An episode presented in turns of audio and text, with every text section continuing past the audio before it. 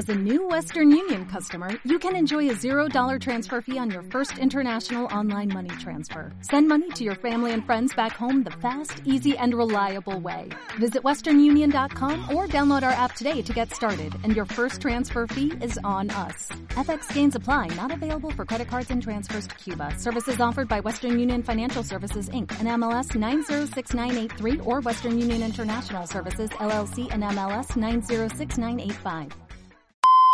La buena gente no debería morirse nunca. Son las 7. De la noche al día, Miguel Ángel Dasguani.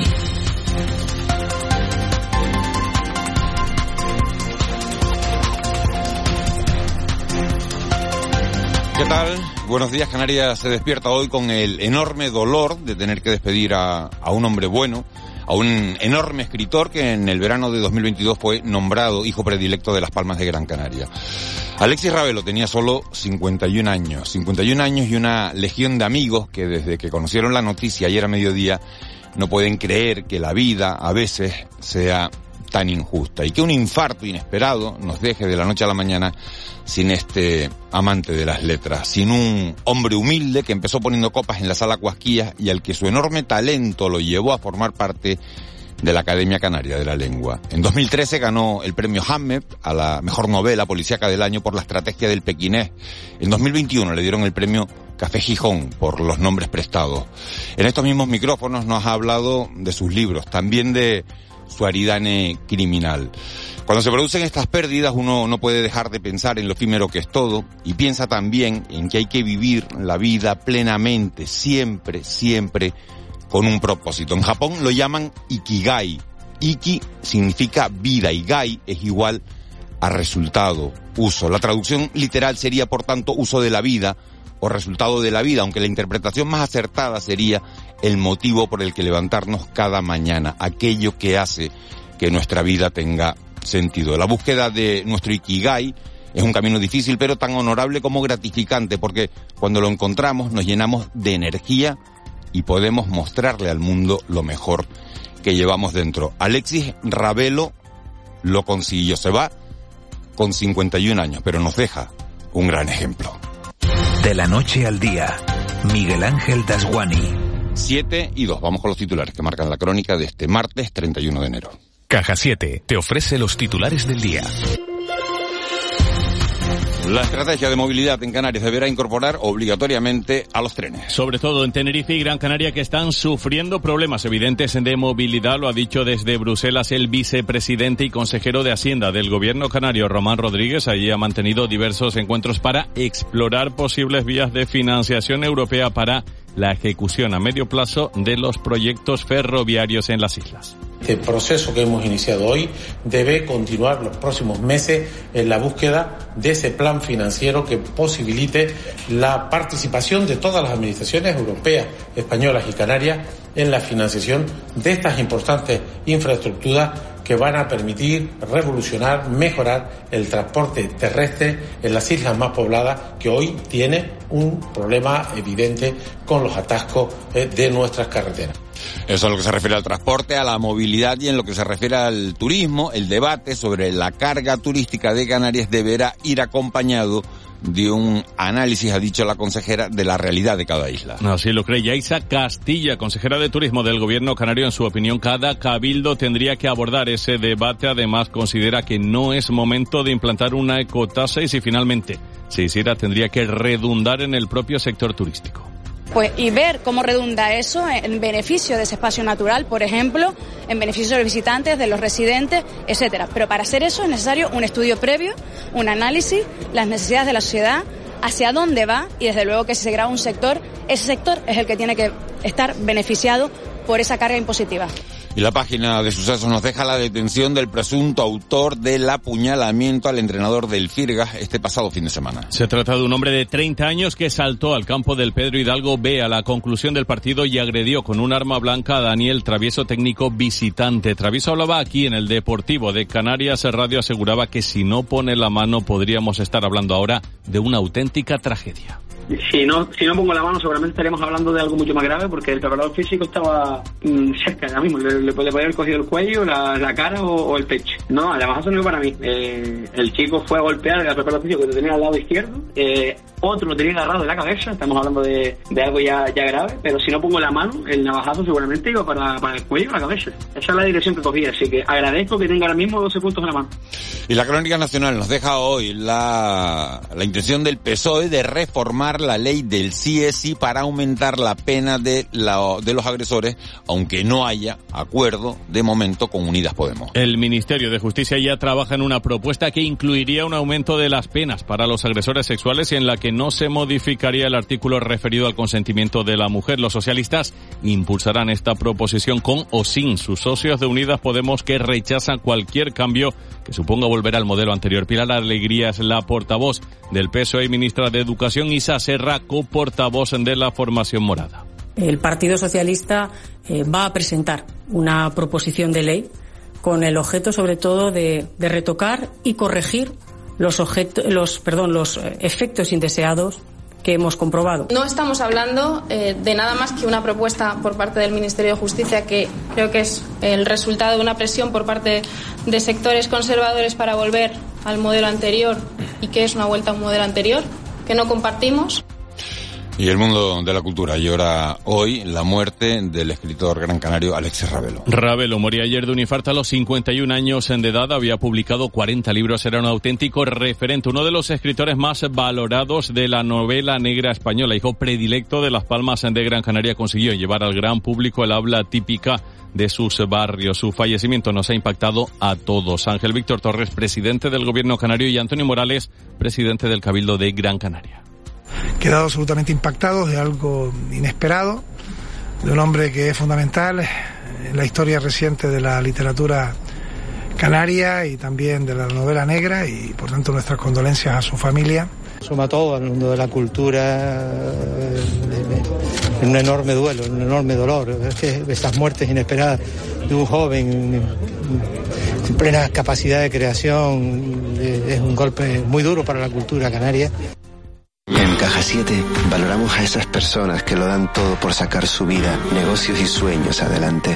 Con un plan para que solo te preocupes de lo importante. Seas joven, autónomo, tengas nómina o pensión. Para hacerlo fácil, ya estamos nosotros. Consulta condiciones en cajasiete.com. 7 y 7 minutos de la mañana. Vamos ya con la actualidad del mundo del deporte. Deporte que pasa por ese emparejamiento de la Copa del Rey entre el Real Madrid y el Barça, que se van a ver en semifinales entre la ida que se va a jugar en el Bernabéu y la vuelta. También se van a ver en, en la Liga. Todo en un mes tormenta de clásicos es el titular de las porque se van a ver las caras tres veces, Madrid y Barça, en apenas 35 días. Nosotros estamos pendientes de los refuerzos de invierno de la Unión Deportiva Las Palmas y del Tenerife. El del Tenerife ya tiene nombre propio. Simón Abreu, muy buenos días. Hola, buenos días, Miguel Ángel. El Club Deportivo Tenerife y la Lazio de Italia han cerrado la sesión del lateral zurdo danés Risa Durmisi, quien se convierte en el primer refuerzo del conjunto blanquiazul en el mercado invernal. El compromiso de Durmisi, quien ya jugó esta presente temporada a préstamo en el Leganés, es hasta el próximo 30 de junio. Este movimiento se espera que no sea el único en un día, el de hoy, en el que se cierra el mercado de fichajes. El Tenerife espera anunciar hoy la incorporación en forma de sesión del central andaluz Quique Salas, procedente del Sevilla. Además, los blanquiazules trabajan en varias operaciones en diferentes posiciones, pero prioritariamente la salida del lateral zurdo Andoni López y en la incorporación de un delantero. En el caso de la Unión Deportiva Las Palmas, los amarillos siguen esperando por la opción de firmar al delantero del Real Betis, Loren Morón. En lo estrictamente deportivo, ambos equipos trabajan en la jornada de hoy pensando en la próxima jornada de liga. El Club Deportivo Tenerife lo hace a partir de las 10 en el Mundialito, preparando el compromiso del sábado en el Heliodoro Rodríguez López ante el Albacete. La Unión Deportiva Las Palmas, por su parte, tendrá una semana larga ya que no juega hasta el próximo lunes 6 de febrero ante el Burgos en el plantío. Los de García Pimienta entrenan a partir de las 11 en la ciudad deportiva de Barranco Seco. Y en baloncesto, nueva semana de competición europea para Club Baloncesto Gran Canaria y Lenovo Tenerife. Ambos juegan este miércoles. El Canarias visitando al Darusafaka de Turquía en la segunda jornada del Sweet 16 de la Basketball Champions League. El Granca lo hará recibiendo al París Basketball en la jornada 13 de la Eurocup. Tic-tac. 2030 está a la vuelta de la esquina. Queremos un mundo más justo, con menos desigualdades, un mundo multicolor en el que reine el verde, más trabajo digno. Necesitamos ideas que puedan volar. Somos Tic-Tackers, la nueva generación. Entra en canarias2030.org y participa. Gobierno de Canarias.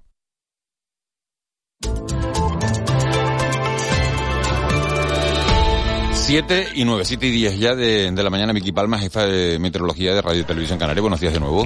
Buenos días, Miguel Ángel. Vicky, ¿qué tiempo se van a encontrar los oyentes, los ciudadanos canarios en la calle este último día de enero? Pues hoy nos toca nubes, al menos en las islas de mayor relieve. Las tenemos ahora en Gran Canaria, numerosas, en zonas del norte y parte del sur de la isla de Tenerife, al norte de la Gomera y del Hierro, en la vertiente este de la isla de La Palma. Hay algunas, pero menos importantes, en el interior de Lanzarote y de Fuerteventura.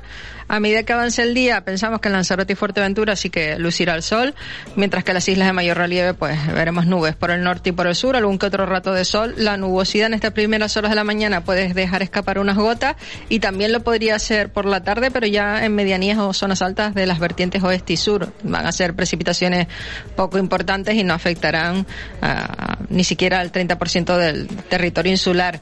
Las temperaturas se van a mantener frías en general. Eh, a mediodía las máximas se van a registrar en zonas costeras y oscilarán entre 18 y 21 o 22 grados aproximadamente. Sopla el alisio, lo hará entre flujos moderados a lo largo del día, es decir, velocidades medias de viento entre 10 y 30 kilómetros por hora.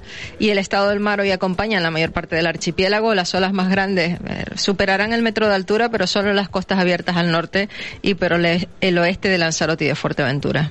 Nos empiezan a llegar mensajes, Vicky, como todos los días hasta ahora. Dice, buenos días desde Taucho, 7 grados. Sí, el frío no se quita. ¿Eh? Siete, siete grados en, en, Taucho y dicen eso en Tenerife y dicen en, en, en Arucas, en, en, Gran Canaria, frío por un tubo también. O sea. que no estábamos acostumbrados. Los dos últimos inviernos hemos tenido temperaturas de media un poquito más altas de, de lo normal y a veces los propios canarios nos creemos lo de la eterna primavera, pero hay sitios donde de primavera nada en invierno. Bueno, y de todas maneras estaba viendo las temperaturas, como decimos estos días de la península. El, ayer comentábamos las nevadas en, en Baleares. Ayer estaban hablando que en Teruel 8 grados bajo cero, en algunos en algunos pueblos del, en algunos pueblos del interior de la península incluso llegaron a los 12 bajo cero, o sea que eso sí es frío. Sí, de hecho hoy nos ponían como ejemplo oh, en la península, por ejemplo, hablando de mínimas de, de 13 grados en algunos municipios del archipiélago, que lo ponían como una temperatura ideal y ya los 19 de máxima, que en horas de mediodía, al menos en zonas de costa, sí tenemos temperaturas de lo más agradable, pues ya estaban muy contentos de poderse venir a Canarias con esas temperaturas. Claro, pues sí, eso es lo que tenemos que valorar, tenemos que estar eh, contentos con lo que con lo que nos toca. Vicky, gracias, te vemos en la tele en un ratito. De acuerdo, buenos días. Ahora 7 y 12 en el 112 de momento no, no conseguimos contactar con ellos, no tenemos comunicación, de momento vamos a, a seguirlo intentando, si podemos hablamos en un ratito, suponiendo que haya algo interesante, se los contamos y si no, pues seguimos con, con la marcha habitual de, del programa. Así que 7 y 12 hasta ahora nos vamos al contrapunto. El contrapunto. Ángeles Arencibia y Juan Manuel Betencur.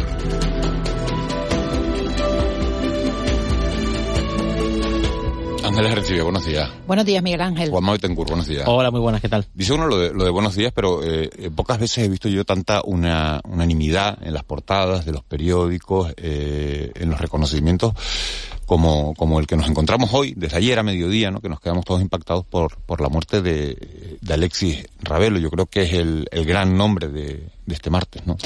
Sí, la, la, conmoción es general, ¿no? A mí me recuerda un poco, eh, con sus diferencias, por supuesto, a lo que supuso la, la, la muerte de José Antonio Ramos, el timplista, mucho más joven, tenía 39 años, pero fue también esta, conmoción general de, de, de, un artista en plenas facultades, un creador, un creador, en este caso un escritor en plenas facultades y además con el carácter que también tenía José Antonio Ramos, que era una persona, eh, Alexis era una persona entrañable, una persona eh, con muchísimos amigos, ¿no? Con, eh, con una gran do, dotes de, de, de, cariño, de alegría, era un hombre alegre, ¿no? Yo lo conozco desde, desde los tiempos que se ha comentado estos días de cuando él empezaba de camarero en la, en la sala Cuasquías, en los años 90, principios de los 90, toda aquella época. y era, era un sitio que frecuentábamos muchos periodistas y era el camarero con el que se hablaba de literatura. O sea, Alexis tenía claro ya que quería ser escritor, ¿no? En, en, aquellos años.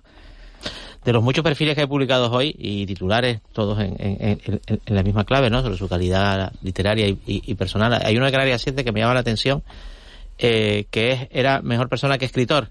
Yo hasta le añadiría, no, no, lo cuestiono, era así, le añadiría el adverbio aún, porque era un escritor excepcional eh, mm, capaz de desarrollar una cosa que, que, es difícil, ¿no? Y que revela, yo creo, el talento de los grandes, los grandes de las letras, ¿no? Un, universo literario a partir de una ciudad. Que esa ciudad es Las Palmas de Gran Canaria, ¿no? No se entiende a Philip Roth sin Nueva Jersey, no se, encuentre, no se entiende a Steve sin Estocolmo, no se entiende a, a, a Marcari sin Atenas, ¿no? Es así, no se entiende a Vázquez Montalbán sin, sin Barcelona, ¿no? Y eso mm, tiene un valor extraordinario para una sociedad, que uno de los suyos uno de los nuestros es otro titular hoy de, de, un, periódico, creo que también de Canarias 7, eh, sea capaz de observar el, el latido de una ciudad para crear algo nuevo. Y ese es un legado que no muere. O sea, Alexis Ravero, estamos muy tristes, ha fallecido, pero sus obras están igualmente vigentes y, lo estarán mm, para siempre, para todos sus sus lectores, que somos legión dentro y fuera de Canarias. Sí, claro, que te planteas eh, eh, ha muerto tan joven y dice, bueno, y, lo, que podía haber, lo que podía haber hecho, ¿no? Lo que podía haber escrito este hombre, ¿no? Y en, clave personal, un, un, apunte más, eh, simplemente eh, la ausencia absoluta de impostura. En un mundo, el de la cultura, donde está llena de gente encantada de haberse conocido. Claro, todo, el mundo te habla de, Alexis Ravelo, ¿no? Eh, la ausencia absoluta de impostura, la naturalidad con la que llevó su condición de camarero, que yo no conocí, porque yo no, no, no, vivo en Las Palmas, eh, y el éxito literario a nivel eh, nacional y, y, foráneo, ¿no? Un tipo de, un tipo de barrio cercano que, que se hizo grande con, con, las letras, con su pasión, con su objetivo de vida, que era escribir, encontró la, en, la, en la novela negra, eh, bueno, pues, eh, una, una manera era, era un hombre feliz, ¿eh? Yo le pregunté una bueno, esto, es evidente, ¿no? Su forma de, de, conducirse por el mundo, ¿no? Y en una ocasión hace años le pregunté a Alexis cómo, cómo consigues, ¿no? El, el sueño de, de, alguien que quiere dedicarse a, a escribir, ¿no? Y, y, él me decía que había logrado su sueño, que había logrado su sueño, que tenía unos ingresos eh, modestos, porque ah, por muchos libros que, eh, vamos, la, lo que le llega a un, a un autor de, la venta de un libro es, es muy poco, pero que era feliz porque había conseguido eso precisamente. El, el, dedicarse a lo que quiso ser toda la vida, escritor, ¿no? Y además escritor de éxito. Ahora mismo es la cuarta noticia más leída en, el, en la web del, del periódico El País la muerte de Alexis Ravelo, que le dedica una necrológica muy bonita, por cierto. Hay, uno, hay un artículo de, de Juan Cruz que, que dice, eh, es la muestra, no recuerdo el título exacto, hoy aparece en la provincia y, y en el día diciendo que, que, se nota que Dios está de vacaciones, ¿no? Es un poco el, el titular de, Juan Cruz, que, que resume pues todo esto que, estamos hablando. Les decíamos que si, que si ocurría algo, dejamos aquí, hasta, hasta aquí lo de, el tema de Alexis Ravelo, lo vamos a comentar después en el tiempo de tertulia, lo, vamos a retomar porque sin duda la noticia triste de esta jornada la noticia que marca este 31 de enero, pero hay que seguir avanzando en, lo, en los temas de actualidad. Les decíamos que si había algo importante nos íbamos a ir hasta la sala operativa del 112, ahí está Carmina Lorenzo, y parece Carmina, Carmina, buenos días, que han llegado algunas pateras, ¿no? Sí, en estos momentos los servicios de emergencia están realizando el rescate y asistencia de unos 170, 174 migrantes que viajaban en tres embarcaciones que han sido interceptadas por salvamento marítimo durante la noche. Los ocupantes de dos de esas embarcaciones, unas 120 personas en total, están siendo trasladadas en estos momentos al muelle de Gran Tarajal, donde recibirán la asistencia sanitaria correspondiente y otras 54 migrantes que viajaban en la tercera embarcación que ha sido interceptada llegarán en las próximas horas al muelle de Arguineguín, donde serán asistidos también por el dispositivo sanitario que se desplegará en la zona. Bueno, Carmina, muchas gracias por, por esta información. Fíjense, fíjense, todo esto en, en, la previa, en la previa de la delegación que, que va a, a Rabat mañana, eh, el tema de la inmigración. Ya no sabe uno si, si, esto lo hace Marruecos por presionar o, o, o, si es pura, pura casualidad. Carmina, gracias. Gracias a ustedes, buenos días. Eh, ¿Esto lo hace Marruecos por presionar o, es pura casualidad, Juan Ángeles? ¿Qué creen ustedes? Yo no, lo sé. No, es, es, mi opinión es casual. Casual, ¿no? Sí, mi opinión es casual, porque si, no, si uno mira, por, por desgracia, con, con en, en, en, cumbres de esta naturaleza, eh, lo que se observa es la frialdad de los números, ¿no? y la frialdad de los números dice que la llegada de inmigrantes procedentes de la costa marroquí o, del Sáhara Occidental ha caído un 30% en el último año, desde la famosa carta de Pedro Sánchez al rey de Marruecos. Y entonces eso es lo que va a estar encima de la mesa. Y esa es una base que Marruecos tiene, eh, que es un tanto indignante que la aceptemos así, como que es un grifo que se abre y se cierra, porque implica a vidas humanas que se pierden en el mar. Pero es que esto es una negociación endiabladamente complicada, complicada, ¿no? Sentarte con el diablo es complicado. Y si solo consideramos esa parte, o sea, la parte que vemos, o sea, a partir de la, de la costa hacia acá, esa rebaja del 30%, eh, y no vemos lo que ocurre mm. de la frontera hacia, allá, pues eh, no lo, vemos porque no queremos verlo, porque no nos interesa verlo, ¿no? Porque complicaría mucho más todo, ¿no?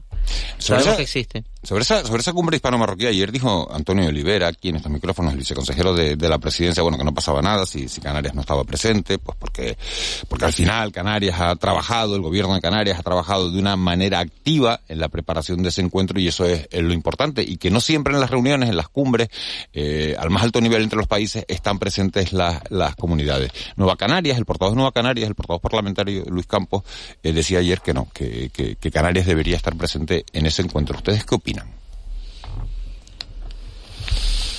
Pues eh, depende, ¿no? Depende de, qué significa que Canarias esté ahí presente y depende de, de, bueno de, de, los, de lo que los interlocutores nacionales tengan en cuenta el caso canario, ¿no? Las circunstancias canarias que, que, supongo que las tendrán en cuenta. Dos apuntes. Mm, si está el gobierno de España, Canarias está. ¿Vale? Apunte dos si se va a tratar a fondo, a fondo, como un elemento central de la, de la agenda, la frontera marítima, el gobierno de Canarias debería estar alineado con el, con el gobierno español. Tenemos los mismos intereses. El interés de Canarias es el interés de España, no, no son intereses divergentes, ¿no? Ahora, tener información de primera mano, estar en la sala, poder aportar puntos de vista en tiempo real, es, si se va a abordar ese asunto para llegar a algún sitio, el gobierno de Canarias debería estar porque una negociación en tiempo real se resuelve con criterios y, en, tiempo real. Y entonces ahí la aportación del gobierno de Canarias, más que gestual, sería valiosa. Eh, y por otro lado, Canarias está representada porque está el gobierno de España. Así que pues si se va a abordar ese asunto a fondo, sería bueno que estuviera. Bueno, vamos a trasladarle, a trasladarle, esta pregunta a Román Rodríguez, que es vicepresidente del Gobierno de Canarias, consejero de, Hacienda también y miembro, presidente de, ese partido que decía ayer, oye, Canarias tiene que estar en las reuniones con, Marruecos presente. Román Rodríguez, muy buenos días. Hola, buenos días, ¿qué tal? Como ha dicho Juanma Betancourt, si, si el Gobierno de España está en esa reunión, ¿quiere decir ya que Canarias está?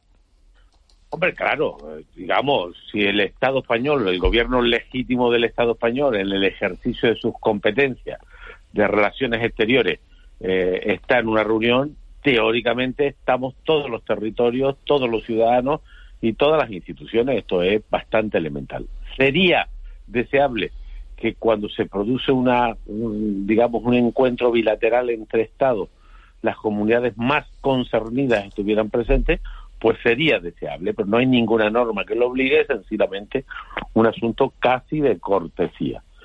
Dicho esto, yo soy de los que cree poco o que confía poco en las relaciones con Marruecos. ¿Por qué? Porque la historia está plagada de ejemplos de incumplimiento y de intereses creados. De manera que yo no soy de los que espere grandes cosas de una ah, reunión bilateral España-Marruecos y eso a pesar que el gobierno de España y el Partido Socialista a la cabeza tienen una relación yo diría que muy subordinada a la estrategia de Marruecos. Hemos visto en el Parlamento Europeo recientemente una condena prácticamente unánime contra el gobierno de Marruecos en relación a los sobornos de algunos europarlamentarios y los socialistas españoles no la votaron, ¿no?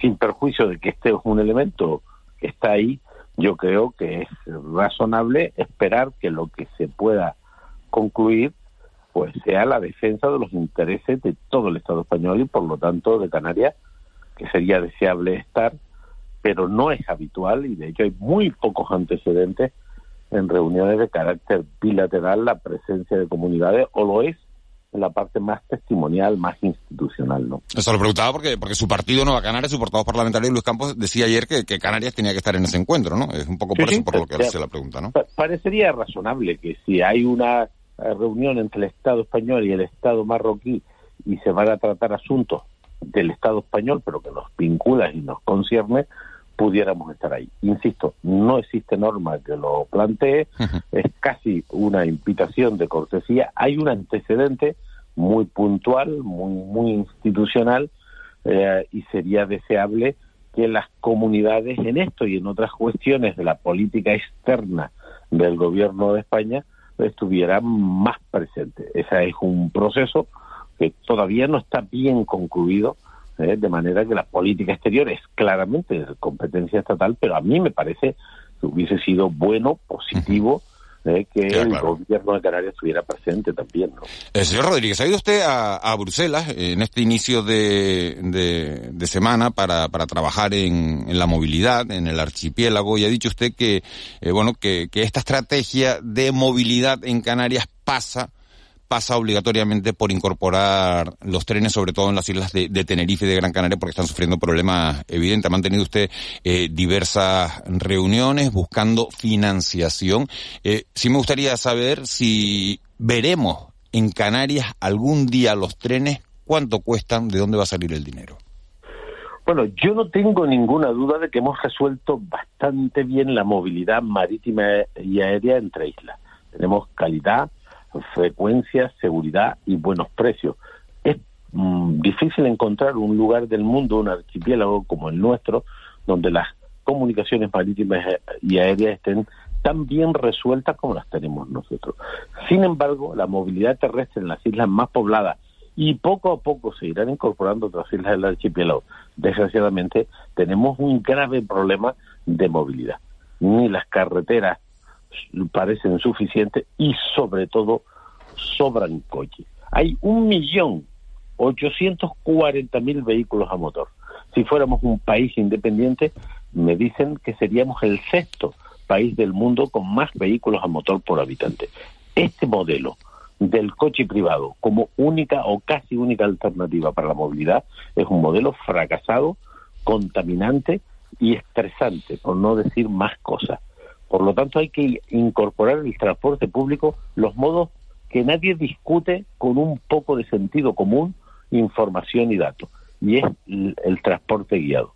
Los cabildos de Gran Canaria y Tenerife llevan más de una década trabajando en proyectos ferroviarios que tratan de facilitar, modernizar y hacer más sostenible la movilidad. Ahora, los dos cabildos están de acuerdo y el gobierno se ha prestado en un proceso de diálogo con ellos a, contribuir, a liderar, a tutelar, a ayudar a los cabildos en la búsqueda de financiación. Y el consejero de Transporte, Obras Públicas y Viviendas, Tiano Franqui y yo, ayer tuvimos una ronda de contacto donde hay fuentes de financiación europea, hay fuentes de financiación española, hay préstamos muy interesantes en el Banco Central Europeo y en la propia Comisión, y de manera que y hemos, hoy estamos en Hamburgo justamente para ver un tren que está propulsado por hidrógeno verde, que es la energía del futuro.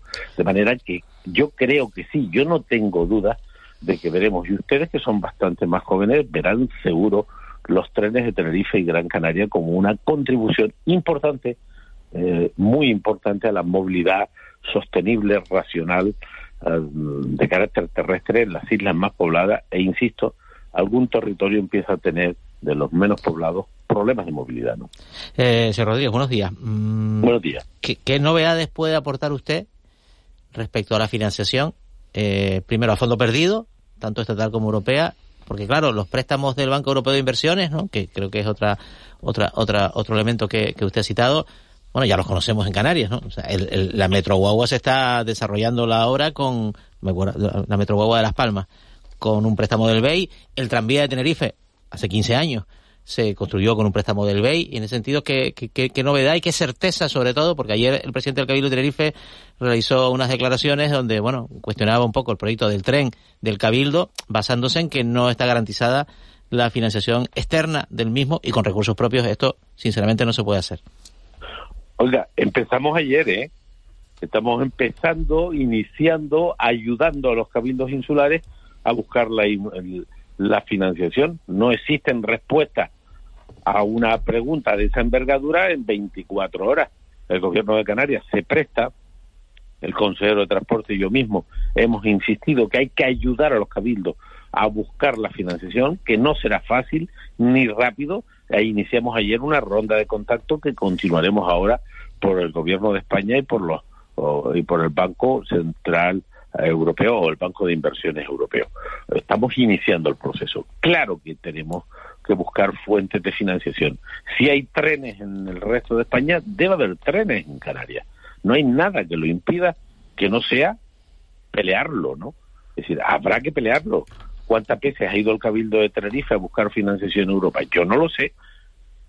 La primera vez que vamos, que yo sepa, es ahora. Y lo hemos hecho porque Tenerife y Gran Canaria son islas muy importantes y tenemos un asunto que es la financiación. Iniciamos un proceso de contacto. Yo creo que hay que incorporar a Canarias en la política ferroviaria española y eso hay que pelearlo y por lo tanto fue, si hay dinero para financiar trenes en el continente, tiene que aparecer dinero para financiar trenes en las islas, porque las necesidades de movilidad terrestre de islas como Tenerife y Gran Canaria están plenamente justificadas y lo que hace el gobierno es ayudar, facilitar, mm, acompañar, buscar uh, fuentes de financiación que encontremos. Primero, ¿son, son, son según su criterio proyectos amortizables? Y un poco lo, porque el, tren de Gran Canaria usted usted usted fue vicepresidente del Cabildo de Gran Canaria y ya se ha hablado del tren entonces creo, que hay estudios desde y yo impulsé el tren, el por eso, por eso. el convenio con el Ministerio de, de, Transporte. Por eso que no es algo nuevo, ¿no? Y todos los proyectos de ejecución, efectivamente. Claro, vamos a ver, todas las infraestructuras de transporte tienen un carácter público muy importante. ¿Se amortizan los aeropuertos? Difícilmente. Los puertos, difícilmente. Las guaguas, el sistema de transporte urbano que tenemos ahora e interurbano es fundamentalmente público. Lo sustancial del dinero es público. Pero también pasa en Nueva York y también pasa en Londres y en Madrid. El transporte se convierte en un elemento central de la convivencia, del desarrollo y por lo tanto no hay que buscar negocio en los trenes. El tren tiene que convertirse en un servicio público, en una infraestructura estratégica para facilitar la vida a la gente quien busque rentabilidad en esto, pues va, a ser difícil. Hay muy pocos instrumentos del transporte que sean rentables solo en grandes urbes y de forma puntual. El transporte público tiene que ser una inversión pública y por lo tanto no hay que buscar rentabilidad. ¿Es, es rentable los trenes que circulan en la península? ¿Son amortizables? Pues difícilmente, pero son imprescindibles. Eh, buenos días, señor Rodríguez. Eh, hace aproximadamente un mes eh, hizo usted unas declaraciones explosivas eh, sobre la cesta de la compra. Eh, dijo que, que las grandes superficies se están, se están forrando y que tienen márgenes de hasta el 40%. Eh, el gobierno no le siguió en esta, el, el resto del gobierno no, no, no, le siguió en esta, en esta idea. Eh, la idea fue contestada, ¿no? Desde el sector y realmente no ha vuelto a pasar nada más. Yo mi pregunta, la, cesta de la compra sigue, sigue, bueno, con unos precios tremendos, de, desorbitados, ¿no? Para la mayoría de los, de los, de los canarios. Eh, hay que resignarse, no se puede hacer nada para frenar esta, esta, la inflación de la, subida de precios en la cesta de la compra. Primero, el gobierno no me tiene que seguir porque el gobierno tiene poco margen para actuar. Me refiero al gobierno de Canarias. Si alguien puede actuar en este parámetro y no es fácil, es el gobierno de España, son las Cortes Generales. Lo hizo con la evolución del precio de la energía, poniendo tope al precio del gas y no fue fácil. Se precisó autorización europea y además es temporal. Lo hizo con las mascarillas y los test de antígeno cuando estaban disparados y topó los precios. Lo está haciendo con los alquileres con una eficacia, por cierto, limitada, y quien único puede intervenir en esta materia, primero, en la búsqueda del consenso y el acuerdo, es el gobierno de España. Yo conozco bien la estructura competencial de ayuntamientos, cabildo, gobierno de Canarias y gobierno de España, y esto se residencia, pues, desgraciadamente, en las Cortes Generales, que en quien tiene capacidad, con la ley de comercio minorista, poder establecer tope. Lo ideal sería negociar primero, buscar contener los precios. Yo he visto a medios de comunicación nada sospechoso de estar en contra del sistema de mercado, hablando de que se forran la grande superficie. Hay informes del Banco Central Europeo alertando sobre la evolución de los precios y el papel de las comercializadoras. Hay informes del Banco de España que dicen lo mismo, es decir, lo que yo dije no es sino recoger la FACUA, que es una ah, organización de consumidores, tiene toda una tradición y una historia, de manera que es necesaria la intervención pública para contener la evolución de los precios. El resto de la inflación se está conteniendo. Los precios de los alimentos oh, básicos se han disparado a más de un 15%. Y además hay diferencia entre las grandes eh, comercializadoras. Hay algunas que, que en el último año han crecido un 18% y otras con los mismos productos un 9%. Y lo he visto yo en reportajes de la televisión española, ¿no? De manera que lo que ha hecho Román Rodríguez alertar de lo que es una evidencia, que el precio de los alimentos está por encima de lo razonable y que hay un problema en relación a la distribución y la comercialización que reconocen las instituciones eh, como el Banco Central Europeo o el Banco de España y que los medios y las organizaciones de consumidores están poniendo sobre la mesa. el gobierno de no tiene margen. Sí, pero podría haberle seguido eh, eh, apoyando sus declaraciones, pero de todas maneras yo quería preguntarle, ¿y por qué no se, no se lleva a cabo? ¿Qué es lo que lo impide? hay tantos informes, hay tanta unanimidad y no se hace nada. Pues, pues, había que preguntarle al gobierno de España, a las Cortes Generales, que son los responsables de esta materia. Hay un debate, claro que hay debate.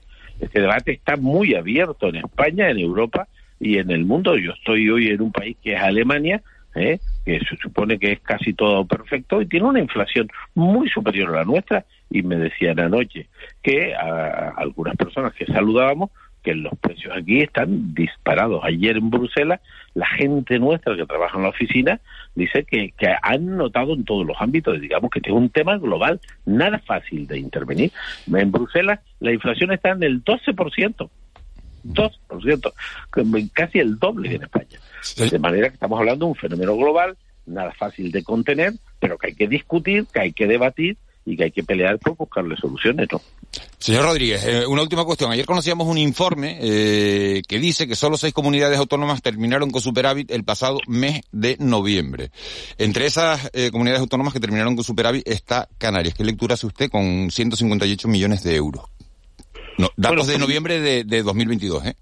Primero que todavía los datos son hiperprovisionales, ¿no? Digamos, los datos son muy provisionales. Esto estamos hablando de la contabilidad nacional, de la contabilidad nacional, que es un sistema de cuentas donde se establece, pues, la deuda, lo que está en la 413, y estos son datos provisionales. Yo creo que esa cifra se va a rebajar cuando tengamos datos, digamos, más sólidos que los tendremos pues a final del mes de marzo. Pero eso quiere decir que no nos gastamos todo el dinero que tenemos, señor Rodríguez, que nos sobra dinero, que en una situación como la que estamos todo el dinero que no se gasta un año se gasta el siguiente. ¿Por qué? Porque hay procesos de ejecución. Si yo le yo contrato una carretera y he puesto 40 millones y me gasto 30, esos 10 millones no desaparecen, se incorporan al presupuesto siguiente. Aquí no hay ni un solo euro ocioso, ni un solo euro ocioso. Cada recurso que no se eh, ejecuta en, en, el, en el año correspondiente se incorpora al año siguiente y los recursos que están que son de libre disposición ¿saben dónde acaban? en la sanidad de manera que los niveles de ejecución del gobierno de Canarias en relación al pasado años anteriores en años normales ganamos por goleada pero nuestra capacidad de ejecución en relación a otras comunidades estamos en la media o por encima. Los que están buscando esto es sencillamente porque no tienen nada que decir ni nada que aportar, sencillamente chascarrillo. Los niveles de ejecución de nuestra comunidad. El año 21 sobre el presupuesto inicial, 8.400 millones, nos gastamos 10.555, el 125,2% del presupuesto inicial. Busque en antecedentes, años anteriores, cuando no había ni pandemia, ni volcanes, ni inflación, una situación comparable. El superávit es un hecho contable que se da en las administraciones públicas, quiere decir además que estamos saneados, ¿eh? el déficit. yo, yo pensé, yo no descarto que tengamos algo de déficit el año 22 cuando tengamos los datos definitivos, porque hemos tenido que poner mucho dinero en el sistema sanitario. De manera que lo importante es que en esta comunidad, estos cuatro años trágicos, hemos tenido más dinero que nunca, bajando impuestos, reduciendo la deuda, eso sí, captando recursos de Europa y de España como nunca y poniéndolos al servicio con un nivel de ejecución sin precedentes. Tres mil millones más que el último año de la anterior legislatura. Tres mil millones más con los mismos, eh, con el mismo staff o con menos. De manera que aguantamos comparación y, y ahora vienen los chascarrillos, la simplificación de los... No, yo le preguntaba por el titular que, que, salía, pero queda clara la, queda clara la, eh, eh, su visión como consejero de Hacienda, que es quien maneja el, dinero, ¿no? Y, quien, quien, tiene que hacer esa digo, valoración. Y digo que estos datos soltamos nosotros al Ministerio de Hacienda y son muy profesionales. Muy profesionales. Bueno, pues vamos a estar perfeccionando. Pues vamos a estar muy pendientes de, de, de, de, la ejecución, de la liquidación definitiva de, final de año una vez que se, se haga a 31 de diciembre. Román Rodríguez, vicepresidente del Gobierno de Canarias, consejero de Hacienda y Asuntos Europeos. Muchísimas gracias por haber estado en Canarias Radio esta mañana, por haber estado en la noche del día. Un abrazo. Buen día, abrazos. Buen día, 7, siete y 39 minutos de, de la mañana. Vamos con otro asunto completamente distinto. Ayer oían ustedes en este programa, a esta hora de la mañana, a la abogada de la familia de Romina Celeste, la mujer que, que fue asesinada en la isla de Lanzarote, que fue descuartizada. Eh, bueno, eh, su, su presunto asesino, porque eh, no se ha demostrado que la haya matado, eh, sí confesó haberla descuartizado, haberse deshecho de, del cuerpo. Su presunto asesino fue puesto en libertad, como saben ustedes, el pasado mes de enero después de pasarse cuatro años en prisión preventiva. No se celebró el juicio en esos cuatro años y tuvo que ser puesto en la calle porque así lo dice la ley. ¿Qué ha hecho la, la, bueno, pues la, defensa, la, bueno, pues la, los abogados de, de, Romina Celeste, de la familia de Romina Celeste, bueno, pues pedir que, que, se revisara la instrucción de, eh, del caso, de si todos los procedimientos se habían llevado de la manera adecuada para saber por qué se había puesto a este hombre en, libertad sin que se celebrara el juicio. El Tribunal Superior de Justicia de Canarias, como saben ustedes, llevó a cabo una investigación, una investigación que se ha cerrado, diciendo que el procedimiento se, se llevó a cabo de, de manera correcta. Ayer, eh, la abogada de la familia decía en estos micrófonos que, ese procedimiento ha sido una vergüenza, eh, que ha habido mala praxis y que no le queda más remedio que elevar una queja al Consejo General del Poder Judicial y que por primera vez en 35 años, decía la letrada, en 35 años de ejercicio, siente desconfianza en la justicia. Tenemos esta mañana a, Rosa Rubio, que es la, fiscal portavoz en, en todo este caso. Señora Rubio, muy buenos días. Buenos días, ¿qué tal? Eh, ¿Le han sorprendido las declaraciones de, de, la abogada de la familia de Romina Celeste?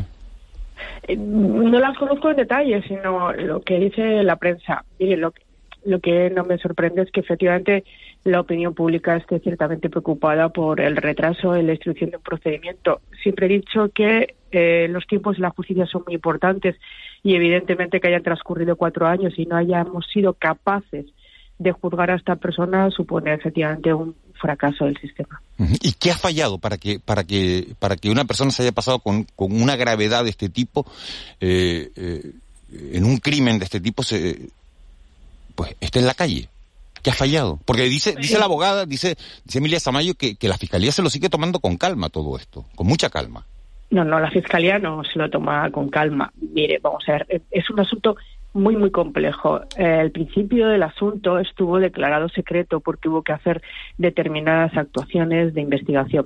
Un asunto con muchos tomos, un asunto que ha tenido, en donde ha habido muchísimos recursos interpuestos por la defensa en su legítimo derecho y que ha supuesto la fidelidad del procedimiento, un asunto donde ha habido que hacer varios informes por parte del Instituto de Medicina Legal y si yo le aseguro que hay alguien que no se lo ha tomado con calma, nunca ha sido la Fiscalía. Si observamos la instrucción del procedimiento, hasta en este momento la actuación de Fiscalía ha estado dentro siempre de unos límites razonables de tiempo. Eh, por ejemplo, el, cuando se produce el escrito de acusación, es decir, cuando el Ministerio Fiscal establece o deja claras sus eh, conclusiones provisionales a la espera de que se le celebre el juicio, se le da traslado en el mes de junio del año pasado, en el mes de julio, están terminadas esos escritos, está terminado ese escrito de acusación. Si observamos el procedimiento, hasta en tres ocasiones es el Ministerio Fiscal el que está solicitando que el procedimiento se mueva es decir, en tres ocasiones podemos encontrar escritos del Ministerio Fiscal instando el movimiento del procedimiento, instando que el, que el procedimiento no se quede parado. En modo alguno podemos acusar a la Fiscalía de pasividad. Eh, buenos días, eh, señora Rubio. Eh, Buenos días. En este momento hay dos recursos, eh, que yo sepa, eh, pendientes de resolución, ¿no? Uno, ante el Tribunal Superior, que es el que abriría la puerta al, al juicio, ¿no? A la fijación ya del juicio. Sí, hay un recurso el que, está pendiente ante el Tribunal Superior que fue interpuesto por la defensa, como digo, en el legítimo ejercicio de su derecho. Así lo permite la ley. En tanto en cuanto ese recurso no se resuelva, no puede abrirse el juicio. ¿Y en qué momento está este recurso? ¿Cuánto, cuánto puede demorarse este recurso? Yo no creo que se demore mucho porque el, el recurso ya fue interpuesto, ya pasaron los plazos para que las partes se personaran ante el Tribunal Superior de Justicia y es de esperar que en breve el Tribunal Superior de Justicia decida lo que sea al respecto. Y el otro recurso presentado por todas las acusaciones para que el, el inculpado eh, firme todos los días, ¿no? Ahora mismo está obligado Sí. a ir a firmar una vez a la semana. El, la Fiscalía está preocupada por, por el riesgo de, de fuga. La Fiscalía está preocupada por el riesgo de fuga y por eso precisamente recurrió el auto porque nosotros habíamos solicitado que esas presentaciones ante el juzgado, esos apuzacta ante el juzgado del domicilio se realizaran de una manera diaria y no de modo semanal. Esa es la razón por la que recurrimos porque entendimos que podía efectivamente haber un riesgo de fuga. Y se está demorando la resolución de este recurso, ¿no? Que Pues debería haberse resuelto ya, entiendo, pero bueno, supongo que tampoco tardará. Señora Rubio, muy buenos días. Mm, Buenos eh, días. Esta situación, que es escandalosa, eh, uno observa las reacciones y, y usted nos dice, la Fiscalía no, esto- esta- estas situaciones no son achacables a la Fiscalía. Emilio Moyo, el presidente de la Audiencia Provincial de Las Palmas, se fue a Lanzarote, estuvo dos días haciendo pesquisas y concluye que las juezas, juezas que instruyeron al presidente tampoco tienen ninguna responsabilidad. Bueno, entonces mm, esto ha ocurrido, pero nadie de los actores que protagonizan este expediente tiene ninguna responsabilidad. ¿Usted considera, por ejemplo, que, que las juezas, juezas que han tramitado este asunto han actuado con la celeridad y con la diligencia necesaria para un asunto de un presunto asesinato? Eh, ¿Cómo es miren, eh, la investigación, como usted dice, la ha realizado el Tribunal Superior de Justicia. La Fiscalía no ha hecho ninguna investigación para determinar si existe uno o varios responsables. Eh, desconozco cuál ha sido la actuación de los jueces de instrucción. Lo que sí conozco es la actuación de la Fiscalía, que ha sido siempre puntual. Más allá yo no puedo juzgar porque no hemos hecho ninguna evaluación del asunto. Y a usted como, como, como, como jurista y como, y como servidora pública, porque lo es, una funcionaria pública, ¿qué le parece esta situación de yo no he sido? Que el balance de hasta ahora que hemos escuchado de por parte de la Fiscalía, ahora a través de usted, eh, primero a través del presidente de la Audiencia Provincial, sea el esto ha salido así, pero nosotros no hemos sido. No, ya le digo, cuatro años supone un fracaso rotundo por parte de la Administración de Justicia y por parte del sistema. Debería esta persona haber sido ya juzgada, haberse convocado al tribunal jurado y estar dictada una sentencia incluso, incluso firme ya en estos momentos. Como le digo, la investigación yo no la he realizado, es la investigación la ha realizado el Tribunal Superior de Justicia. La instrucción de un procedimiento pertenece siempre a los jueces. Ha sido necesario, yo le sigo insistiendo, el procedimiento es va a ser y seguirá siendo muy complejo. Fue declarado secreto, ha habido que realizar varios informes por, por parte del Instituto de Medicina Legal, pero insisto, la instrucción de los jueces, el Ministerio Fiscal hasta en tres ocasiones solicitó el impulso procesal del procedimiento y el, la Fiscalía ha contestado siempre a todos los requerimientos judiciales en plazos que son razonables y puntuales. Eh, señora Rubio, ayer dijo eh, en estos micrófonos eh, Emilia Zaballos que, que a estas alturas de la película la Fiscalía no ha visualizado todavía el vídeo de reconstrucción de los hechos. ¿Eso es verdad? Pues no sé por qué lo dice. La Fiscalía conoce perfectamente el procedimiento, la instrucción, ha estado pendiente y atenta, ha emitido escritos siempre en todo momento y la Fiscalía tiene perfectamente preparado el trabajo para... ¿Pero la han visto ese, vídeo de reconstrucción de los hechos? ¿Lo han visto? La Fiscalía conoce todas las pruebas del procedimiento. No sé a qué se refiere con si se ha visto o no el vídeo de reconstrucción. Bueno, pues así, así, así lo dijo, tal cual. Dice, hay un vídeo de reconstrucción de los hechos que la Fiscalía a estas alturas de la película todavía no ha visto. Eso es lo que, eso es lo que, eso es lo que Todo lo que lo forma parte de los ocho tomos del procedimiento lo conoce perfectamente la Fiscalía y cuando evacuó su escrito de conclusiones, su escrito de acusación, el escrito de conclusiones provisionales, en donde determina la Fiscalía los hechos y eh, los delitos por los que los califica, conoce perfectamente las pruebas y le solicita al juez y, eh, para que se practique en el Tribunal del Jurado las pruebas correspondientes. No sé qué es lo que no conoce la Fiscalía de todo lo que se ha instruido en el procedimiento. Eh, una de las cuestiones, señora Rubio, es que, se, que, que se dan como explicación, ¿no? Para que hayan pasado los cuatro años sin que se haya celebrado el juicio, es que la defensa eh, ha presentado infinidad de recursos. Usted creo que lo que lo ha dicho hace, hace unos, instantes y eh, también habla el informe del presidente de la Audiencia Provincial de, de una prueba pericial que, que se demora mucho. La, la abogada cuestiona que se que se acepte una, eh, eh, una prueba pericial sobre unas tijeras, si unas tijeras sirven o no para para despiezar, bueno, para cortar, para trocear un cuerpo humano. Eh, estas dilaciones eh, pueden podrían haberse evitado o si la defensa presenta un recurso hay que tramitarlo punto y, y, no hay posibilidad de, de, de evitar ¿no? una maniobra eh, que, podría ser claramente dilatoria y, nada más que eso. Los recursos no se pueden evitar, están establecidos en la ley y los recursos deben ser resueltos, por un lado. Por otro lado, hay que emitir los informes que se consideran necesarios, que la autoridad judicial considera necesarios. Evidentemente, ¿deberían resolverse los recursos más rápido? Pues seguramente sí. Hay que tener en cuenta también las cargas de trabajo. ¿Deberían realizarse los informes más rápidos? Pues seguramente sí. Pero yo les invito a que vean la falta de recursos que en estos momentos tiene el Instituto de Medicina Legal. Faltan profesionales de todo tipo. Faltan médicos, faltan trabajadores sociales, faltan educadores sociales y faltan psicólogos. Porque este solamente es un ejemplo, no es el único asunto que se retrasa. Este es un ejemplo muy evidente porque es un asunto gravísimo. Una persona que está que ha estado en prisión preventiva, que ha tenido que dejar de estar en prisión preventiva y por unos hechos muy graves. Pero yo les invito a ver otros asuntos en el ámbito penal, pero fuera también del ámbito penal, informes que hay que hacer en relación eh, con los menores, informes que hay que realizar en asuntos de familia, en asuntos de violencia de género, en donde no existen los recursos suficientes y donde los procedimientos se retrasan más allá de lo que puede soportar el interés de una persona menor de edad, por ejemplo.